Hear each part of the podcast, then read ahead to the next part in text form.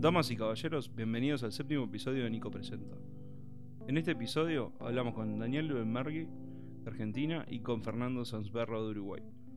Dos desarrolladores de juegos diferentes, pero que nos dejan el mismo mensaje. No pierdas el tiempo.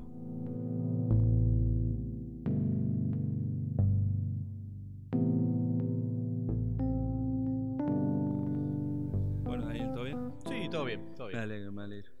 Bueno, eh, contanos un poco de vos, un poco de qué es lo que haces y...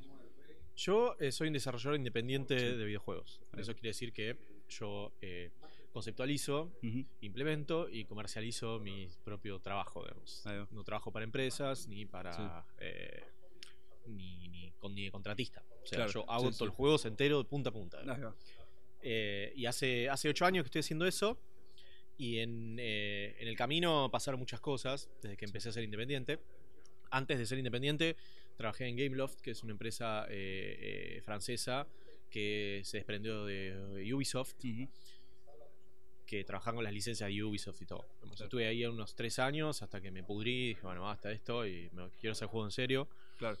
Renuncié en Ujú. 2008 y desde entonces estoy haciendo, viviendo como desarrollador independiente. va. Eh, en el camino pasaron varias cosas, como, como que hice un juego que ganó un premio en Mm. la IGF, que es como el Cannes o el Sundance de, Sí, sí. de videojuegos. Eh, me hice amigo de los diseñadores que más admiro en el planeta Tierra, lo cual digamos, fue una suerte increíble, digamos, porque estuve en el momento correcto, en el, momen- Sí, en el sí, lugar correcto. Y después eh, conseguí inversión, digamos, para poder trabajar con mis, hacer mis proyectos y todo, así que me considero bastante afortunado dentro de la Sí. industria de videojuegos. Está bien, está bien, me alegro. Este, y contame, co- o sea, ¿qué fue lo que te impulsó a vos a hacer? Tipo, ¿voy a hacer videojuegos o quiero trabajar de esto? Este, O sea, no va a ser muy original mi respuesta. En general es como. De chico jugaba, ¿viste? Sí, sí. siempre, siempre me, me- me- me llamó la atención, o siempre tuve como una especie de impulso, de pulsión hacia, ¿viste? Crear, hacer un juego propio. claro. Y lo que pasó después fue que de chico lo intenté de muy chico, entre los Mm. 9, los 10, los 11 años, intenté hacer juegos. Sí. Eh, estaba programando con una Commodore 128. Ah. Eh, después se suspendí, suspendí eso durante varios años y los retomé cuando empecé la facultad. Yo estudié eh, Ciencias de la Computación y, y después se fue a trabajar a software Ujú, durante 5 años. sí. Renuncié, hice mi propia empresa de juegos, duró 6 meses. Me fui a trabajar en Gameloft y después, recién después, yo, que- yo debería decir que ahora a mis 37 años es la primera vez que estoy como haciendo juegos, los juegos que quería hacer, lo que Claro. siempre quise hacer, recién ahora estoy en la posición de hacerlo. Sí, sí, sí, sí. Ahí va. Sí, es, lo más importante eso también, ¿no? Poder hacer lo que vos querés. Sí, sí, sí, sí. Sí, hay varios, hay varias, sí. sí. Eh, Encima, digamos, es como que la- toda la gente que conocí, todas las influencias que tuve estos últimos Sí, sí. años también me llevaron en cierta dirección, ¿no? Eh, este, te- tengo una idea muy eh, concreta de qué es lo que quiero hacer Sí, y qué es lo que no quiero hacer. Por ejemplo, juego free to play no quiero hacer. sí, sí. sí. Salvo que haya un formato en el que me parece que está re bueno y qué sé yo, pero hasta ahora me pareció nefasto. Entonces, mi decisión es, si tengo que hacer ese tipo de proyectos, prefiero irme de juegos antes de hacerlo. O sea, Sí, sí. prefiero no hacerlo. O sea, prefiero conseguirme un empleo de programador bien pago, con mucho tiempo libre y, y hago juego de jovista, no hay ningún problema. Sí, sí, sí. O sea, no tengo problema. O sea, ahora simplemente da, la, da la, la casualidad de que se dieron varios factores que me permitieron como hacer esto full time. Pero sé que, digamos, esos factores fluctú- fluctúan, digamos. Hoy los puedo hacer full time, mañana por ahí no, digamos. Sí, sí, los pasa a todos. Sí, sí. Va y O sea, viene. va y viene, es- sí, Y juegos va y viene mucho, digamos. Es como que tiene muchos vaivenes violentos, ¿sí? De, claro. Ahora todo el mundo puede hacer juego, ahora nadie puede hacer juego. Ahora todo el mundo puede hacer juego, ahora nadie puede hacer juego. Como funciona un poco así. Claro, claro. Sí, también lo que está de moda, lo que no está de Claro, moda. claro, sí. Claro. Este, está bien, está bien. ¿Y qué, cuál fue, o sea, tu primer juego? El- o sea, el día que vos dijiste que decías a tus nueve años y te voy a hacer un juego. ¿Cómo fue, qué, qué fue lo que hiciste? Y Y- imagínate que. Imagínate varias cosas. Primero era una Commodore 128. Sí. ¿no? Eh, el problema con la Commodore era que necesitabas tener. entender muy bien muchos conceptos avanzados sobre cómo funciona eh, el aparato Sí, mismo, Sí, como para sacarle una imagen. Claro. Eh, y yo no tenía nadie que me enseñe en ese momento. Entonces, digamos, mi aprender programación para mí en ese momento significó agarrar el manual, que no entendía nada. ¿eh? Y iba a la sección del índice de referencias de instrucciones a la máquina y probaba las instrucciones una por una a ver qué hacían. Claro. Y digamos, lo poco que aprendí, lo aprendí de esa manera. Todos los juegos que hacía era extremadamente simples. Pero yo recuerdo que hice uno del laberinto, hice otro de dispararle dinosaurios. Muy crudo, ¿no? Sí, sí, sí, pero... No, pero sí, Pero igual. funcionaba, digamos, Claro. funcionaba. Podía traer a mis amigos del barrio a que lo jueguen, digamos, lo cual- Sí, sí, sí. Así que Sí. ese fue mi primer. eh, mis primeros juegos hechos, de vos Claro. si querés. ¿Y, y qué, o sea, qué es lo que ves que, que está ayudando a- al avance de los videojuegos? O sea, ¿son plataformas como iTunes y las ventas? ¿O ves que tipo la tecnología está ayudando a gente que pueda desarrollar juegos? O sea, Y hay- ¿qué- Hay, o sea, la ampliación, o sea, la, la- la- la- la- ampliación de la industria de videojuegos eh, sucedió por varias cosas a la vez, se dieron como varias cosas al mismo tiempo. Una es que el hardware para poder correr juegos es mucho más accesible, digamos. Ujú. Tenés tablets, tenés celulares, eh, las, las PC son baratas, eh, están las Macs, que todo el mundo tiene, Sí, acá en sí. Estados Unidos. eh, eh, o sea, el hardware permitió, eh, el hardware se hizo muy accesible, muy. sí, Y después lo que pasó es que los juegos en sí nos dimos cuenta de un montón de, de cosas de, de- de- cosas que tenemos que hacer como diseñadores que hacen los juegos más accesibles también. Vos pensás que en los 80 los juegos venían con manual. Si no tienes el manual no entendías nada. sí. No podías empezar a jugar. Porque no se, no se entendía lo que tenías que hacer. claro. Eh, aprendimos a lo largo de los años los diseñadores a hacer juegos que no requieran un manual. Claro. digamos. Que pueden tenerlo, pero es, Sí, es una, cuestión- una cuestión florida, digamos, no es porque haga falta, digamos, eh, para poder jugar el juego. Entonces, eso también, digamos, hizo el juego mucho más accesible. Y después lo que sucedió también es que eh, durante los, entre los 80 y los 90 los juegos se volvieron muy de nicho. O sea, era para una eh, población específica, digamos. Claro. O sea, estos juegos de, sobre todo, son más o menos el mismo tema, tenía ciencia ficción y fantasía, digamos, mucho de pelea, mucho de género, mucho de, te- tenés RPG, tenés aventura, Sí, sí, sí. tenés, entonces estaba como muy restringido la, la- la exploración creativa. Y lo que sucedió en los últimos eh, 10 años, ponele, es que eh, una explosión de desarrollo independiente de gente que está probando ideas nuevas, digamos, ideas que nunca se Claro. probaron adentro del juego. Ahora Hoy tenemos, tenemos juegos que eran impensables hace 15 años. Sí. Tenemos un juego en el que lo único que haces es ir caminando y escuchar grabaciones. Sí. Eso no, eso no existía como Sí, de estar. No existía, era imposible hacer un juego así en su Claro. momento. Nadie jamás hubiese permitido que, que, que hagas un juego así. Sí, sí, sí. Eh, tenemos juegos sobre cuestiones personales, tenemos juegos sobre, sobre, la- sobre la- los, los problemas de tomar hormonas si sos transgénero, Sí. tenemos juegos sobre depresión, tenemos eh, juegos sobre las elecciones en la vida, eh, tenés juegos muy surrealistas, tenés juegos... Hay muchas cosas, hay una variedad mucho más amplia de experiencias ahora en juegos que antes no había. Claro. Eso también lo hizo más accesible. Después, bueno, qué sé yo, Nintendo con la Wii, viste, también, viste, trató de invadir un poco. Y ahora tenemos eh, los cascos de realidad virtual y todas esas cosas que para mí no, no van a ir para ningún lado, pero Sí, está sucediendo. sí, está llama la atención. llama la Sí, atención. siempre, o sea, pasaron antes, no, no funcionó, están pasando Claro, ahora. ahora viene la segunda, la segunda ola, sí, es la segunda ola. Es como la, la televisión 3D. O sea, muchos años atrás existía, no, No funcionó, funcionó, y ahora está volviendo de, de vuelta. Y, sí, son, es probar la nueva tecnología. Es probar- sí, sí, sí, ves, es que alguien viene y resuelva los problemas. Claro, O sea, la gente más capaz ahora, no solamente hay mejor hardware ahora para hacer cosas así, sino que aparte la gente que estaba pensando en otras cosas se dedicó a pensar en, en realidad virtual. claro. Por ejemplo, John Karma, que digamos, fue uno de los pioneros de 3D en juegos, o lo que- uno de los cuales, gracias al cual tenemos placas de aceleradora de video y esas cosas, sí. verdad. eh, se dedicó al problema de realidad virtual y dijo, el problema es este y empezó a trabajar en ese problema y entonces dijeron, ah, a lo mejor podemos tener un renacimiento a lo mejor Claro. de esto. Sí, bueno, ahora está sucediendo eso. eh. sí, sí, obviamente. Bueno, ¿y algo que, en qué estás trabajando en este momento? Yo en este momento eh, estoy trabajando, tengo dos, tengo dos juegos en curso. Sí. Hay uno que está suspendido hasta que termine el que estoy haciendo ahora. Que el que estaba haciendo yo, que es el que el juego que ganó el premio, se llama Storyteller, y es un juego sobre armar historias. Vos te dan un objetivo dramático, como por ejemplo hacer un asesinato por celos, y vos tenés personajes que reaccionan de cierta manera con ciertas cosas, y vos los ubicás en una, en una viñeta y reaccionan entre ellos y van generando una historia, Claro. van generando una trama, digamos. Y vos tenés que hacer que la trama en algún momento tenga Sí, un sí. asesinato por celos. Son Claro. juegos de armar historia. Eh, el tema es que, bueno, en cierto momento me atasqué un poco con el diseño y dije, bueno, tengo que parar, voy a parar unos meses. Sí. Y ya hace dos años que estoy trabajando en otro proyecto que se llama Ernesto, eh, que es un juego de puzzle en el que tenés que eh, trazar un camino en un laberinto hecho por de monstruos y trampas y Ah. magia. Muchas gracias. Ok, gracias, a Gracias, vos.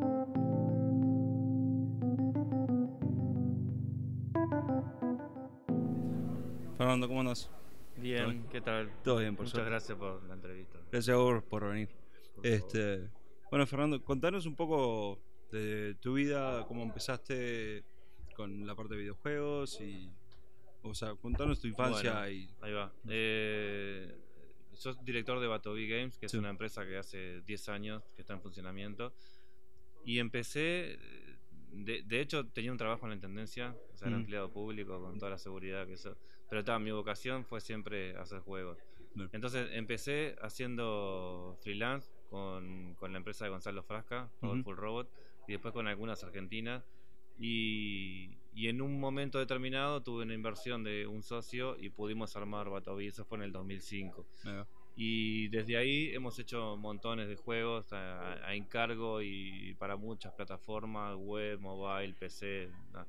Y, y hasta hoy. Hemos hecho bastantes juegos para las XO también, para las máquinas de Plan Ceibal. sí, Y, y nada, ahora estamos en, un, en, un- en, un- en una época de hacer juegos de propiedad intelectual nuestra. En, en Claro. eso es en lo que estamos últimamente.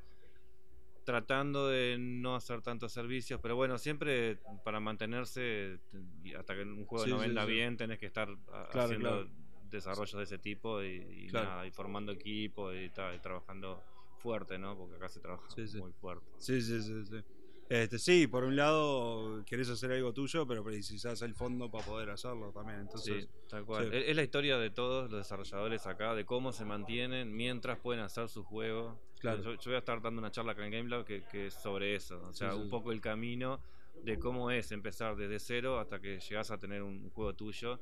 Y en el medio tenés que hacer mil cosas porque tenés que mantener el equipo, la empresa en funcionamiento, ganar experiencia, hacer la tecnología, todas esas cosas. claro, claro.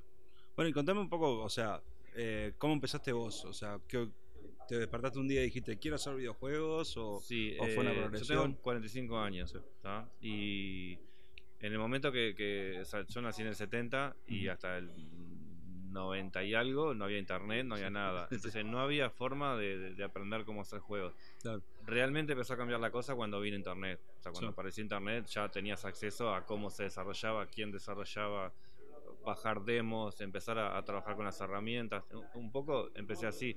La, la historia mía es 100% autodidacta. O sea, tengo Claro. formación de analista de sistemas Ujú. que hice una carrera porque era lo más parecido a, a esto, ¿no? Para aprender a programar.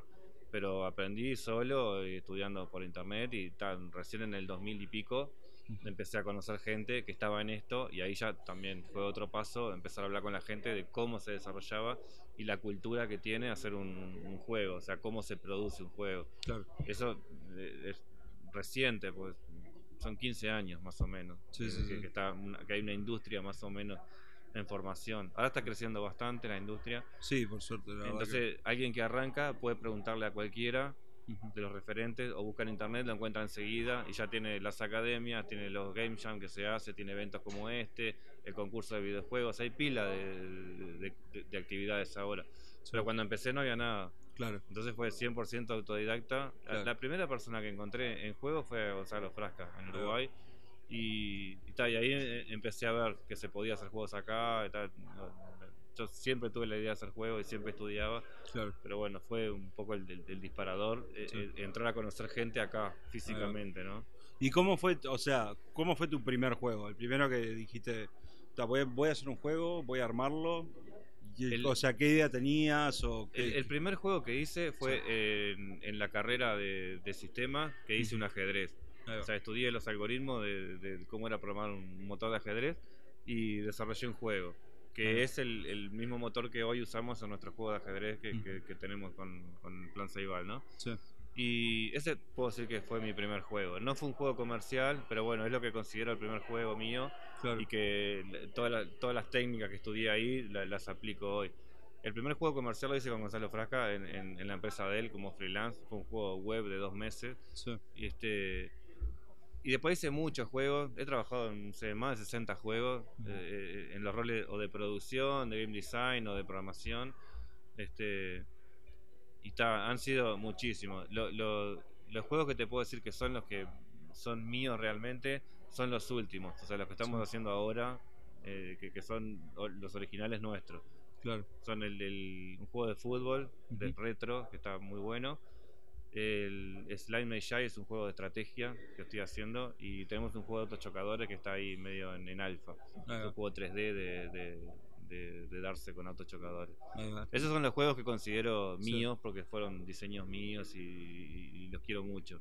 Claro. El resto han sido desarrollos en cargo, juegos educativos. Hemos hecho mucha cosa en 10 Sí. años.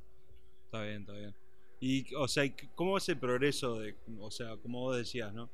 O sea, gracias a, a la internet, gracias a todo, o sea, el desarrollo que viste en la industria y en Uruguay, o sea, de estar, como vos decías, a los años en internet y al día de hoy que podés ir a YouTube y decir cómo hacer un juego, videojuego y poder Sí, ver. eh, hay un tema ahí que todavía no es fácil para la gente que está arrancando encontrar como la punta de la madeja, ¿no? Decir, bueno, a ver, quiero algo fiable que me diga cómo hacer un juego. Hay mucho tutorial, mucha cosa armada así nomás, sí, que funciona para empezar a hacer prototipos, pero cuando se quiere realmente hacer un juego sólido, no se puede hacer así.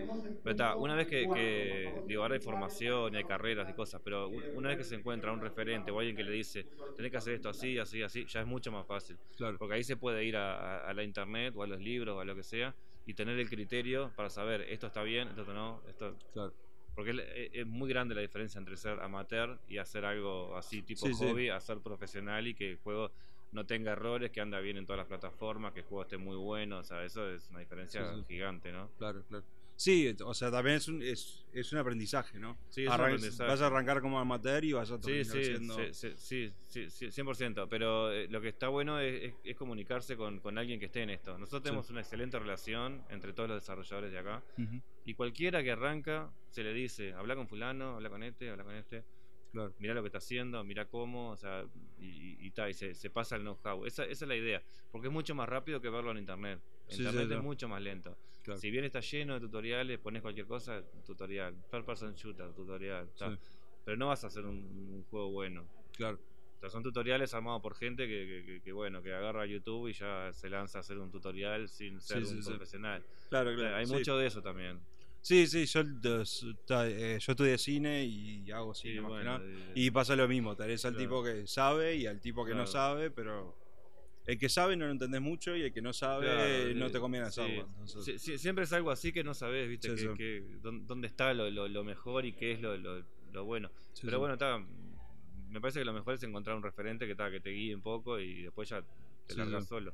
Porque sigue siendo autodidacta. Claro. O sea, Sí, sí. Aparte de la formación de las carreras, hay gente afuera que tiene que hacer las cosas. O no puede ir a la, la formación, o, o todavía es chico, y, se hacen juegos igual. Claro. ¿Y qué, qué le recomendarías a tipo a alguien que está empezando a estudiar? ¿No? O sea, le- que, que está yendo a una escuela, recién arrancó y. Yo lo que les recomiendo siempre es que terminen lo que empezaron, porque hay un, un- un vicio ahí que, que es una de las primeras cosas que se hace, que es empezar algo, no terminarlo y me aburrí, ahora es otra cosa, y ¿no? Ujú. Esa constancia es fundamental para hacer juegos. Entonces Sí. es, es muy necesario, aunque sea un proyecto chico, decirlo, "Ta, lo termino, lo, lo- lo dejo pulido, le doy hasta que me canse, pero hice lo que quería. Claro. Mucha gente se aburre y pasa a otra cosa, y a otra, y a otra, y en eso no, no, se, no, no- no se avanza Claro. No se avanza. Es- eso es fundamental. Y, y después lo, lo que digo siempre es que, está, que dejen todo, si se van a dedicar a videojuegos, o sea, dejen todo lo que están haciendo y dedíquense a eso. Claro. O sea, es la única forma, porque hacer un juego lleva mucho tiempo. Sí. Entonces, si no estás dispuesto a dejar otras cosas, otros hobbies, otras cosas, no, no, no se No, puede. no. No se puede. Y la Claro. gente sufre por eso, porque conozco ta, pila de gente en distintas situaciones. Por ejemplo, tiene un trabajo bien pago, pero quieren hacer juegos. No pueden dejarlo porque les pagan bien. Claro. Gente que tiene pareja y, y tiene un trabajo y llega de la casa y la pareja dice, vamos a tomar mate a la plaza. Y ah, tengo que hacer Sí, juego. Claro. O sea, ta, es, hay que sacrificar licencias, hay que hacer mil cosas, Sí, que, yo las hice, ah, pero no todo el mundo está dispuesto a eso. Claro. Entonces, esa es la gran diferencia entre alguien que dice, quiero hacer juegos y dejo todo para hacerlo, y alguien que dice, me gustaría hacer juegos, o es un hobby, o no sé qué, Claro. pero no se la juega. Sí, sí, sí. Eso para mí es lo, lo fundamental, porque después teniendo el tiempo, es aprender y es practicar, y, Claro. y la práctica te hace mejor. Pero si no tenés el tiempo, es un sueño nomás, es algo que está ahí. y- Sí, sí, Chao. es, termina, termina siendo un hobby que un no hobby y estás soñando que vas a hacer juegos y, y es muy difícil dedicarle un ratito a algo y ser bueno. Claro. Sí, Eso es lo que le digo a todo el mundo que está arrancando, o sea, dejen todo y jueguensela. Sí. Si realmente tienen la vocación, porque si no, no, no, no lo Claro, hacer. sí. Sí, también eso también te ayuda a hacer el filtro, ¿no? De, Sí. del- de que ta, quiero hacer un videojuego o voy a hacer videojuegos Sí. para toda mi Yo en la vida. carrera entrevisto a cada uno de los, de los candidatos que va a entrar antes Sí. de, de que se le apruebe la entrada y le, le pregunto, ¿tenés vocación para hacer juegos? Sí, te dicen. ¿Qué has hecho? No, nada, hice algún tutorial. Entonces, Sí, sí, sí. parece mentira, pero mucha gente Claro. hace eso. Entonces en la carrera que, que- que tenemos, lo, lo primero que le hacemos hacer es un juego de un mes, solo para que se saquen eso de, de- de la cabeza, que cuando hay, se, se encuentran con un amigo un familiar, vos haces juego, sí, ¿qué hiciste? Hice esto, mirá. Aunque Claro. sea chico, pero hice sí, esto. sí. Pero si no decís, hice juego, eh, quiero hacer juego, ¿y qué hiciste? No, nada, estoy haciendo. Está, digo, Claro, vos mismo lo crees. Sí, sí, sí. Sí, eso sí. sí. Pasa en, to- en todas las carreras. Sí, pasan sí. todas, sí, sí. O sea, a mí me ha pasado en la parte de, de video que es. "Ta, ¿Y qué hiciste? No, nada, hice un video para YouTube y. Era tipo el cumpleaños, el cumpleaños de la Claro, hermana. sí, estaba bueno, está, pero hiciste algo. claro. Este. Pero sí, siempre es importante eso. Pero. Este, ¿cómo es? La. Sí, es, es importante que la gente. No, no, sí, te, te- te que- quedas pensando porque decís vos, pero eh, es increíble que la gente diga que quiere hacerlo y no lo hace. O sea, ¿qué, Claro. qué- qué lo paraliza? O capaz que no quiere hacerlo, no sé, o quiere Claro. que sea un ratito, yo qué sé. Está Sí. todo bien si es un hobby, pero Claro. no tenés que ser infeliz. Claro. Sí, hay mucha gente, yo por, por lo menos con, con gente que conozco y eso que, que hacen, que están haciendo videojuegos.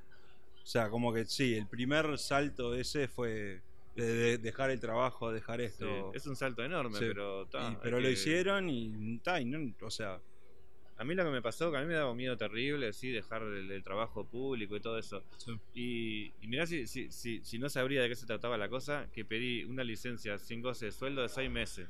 Pensando que a los seis meses iba a ver, a ver si, si me daba para evaluar. Claro. A los seis meses, después de estar ocho horas haciendo juegos, dije, yo no vuelvo nunca más a, a- a hacer nada que no sea esto. claro. Entonces em, tenía la opción de seis meses más, pero fui y renuncié, porque yo no vuelvo. Sí, sí, sí. sí. Aparte, una cosa que, que, que, que- que no te das cuenta hasta que no estás ahí, es que cuando vos tenés todo el día para eso, es enorme tener todo el día. No es Sí, lo mismo sí. que tener un ratito después del trabajo, o sea, Claro, tiempo claro. de calidad. tú- O sea, si, si no te volvés bueno en algo haciéndolo todo el día es porque estás haciendo muy Sí. mal las cosas. Sí, sí, sí, eso. Entiendo que el salto es re difícil de dar porque está, bueno, tenés que sustentarte, tenés que votar Sí, todo eso, pero nada, hay que hacerlo como sea. A los chicos les digo, si pueden mantenerse con los padres o vivir con un amigo o comer así nomás, no sé, pero Sí, sí. Sí, el salto que agua, chao. Sí. sí. Está bien. Bueno, muchas gracias. Bueno, por Dale, favor, un gusto. Gracias a todos por escuchar el episodio. Espero que les haya gustado. Para saber más acerca de lo que hablamos, podemos clicar en los links de abajo y el martes que viene vamos a estar subiendo otro mini episodio de Nico Presenta.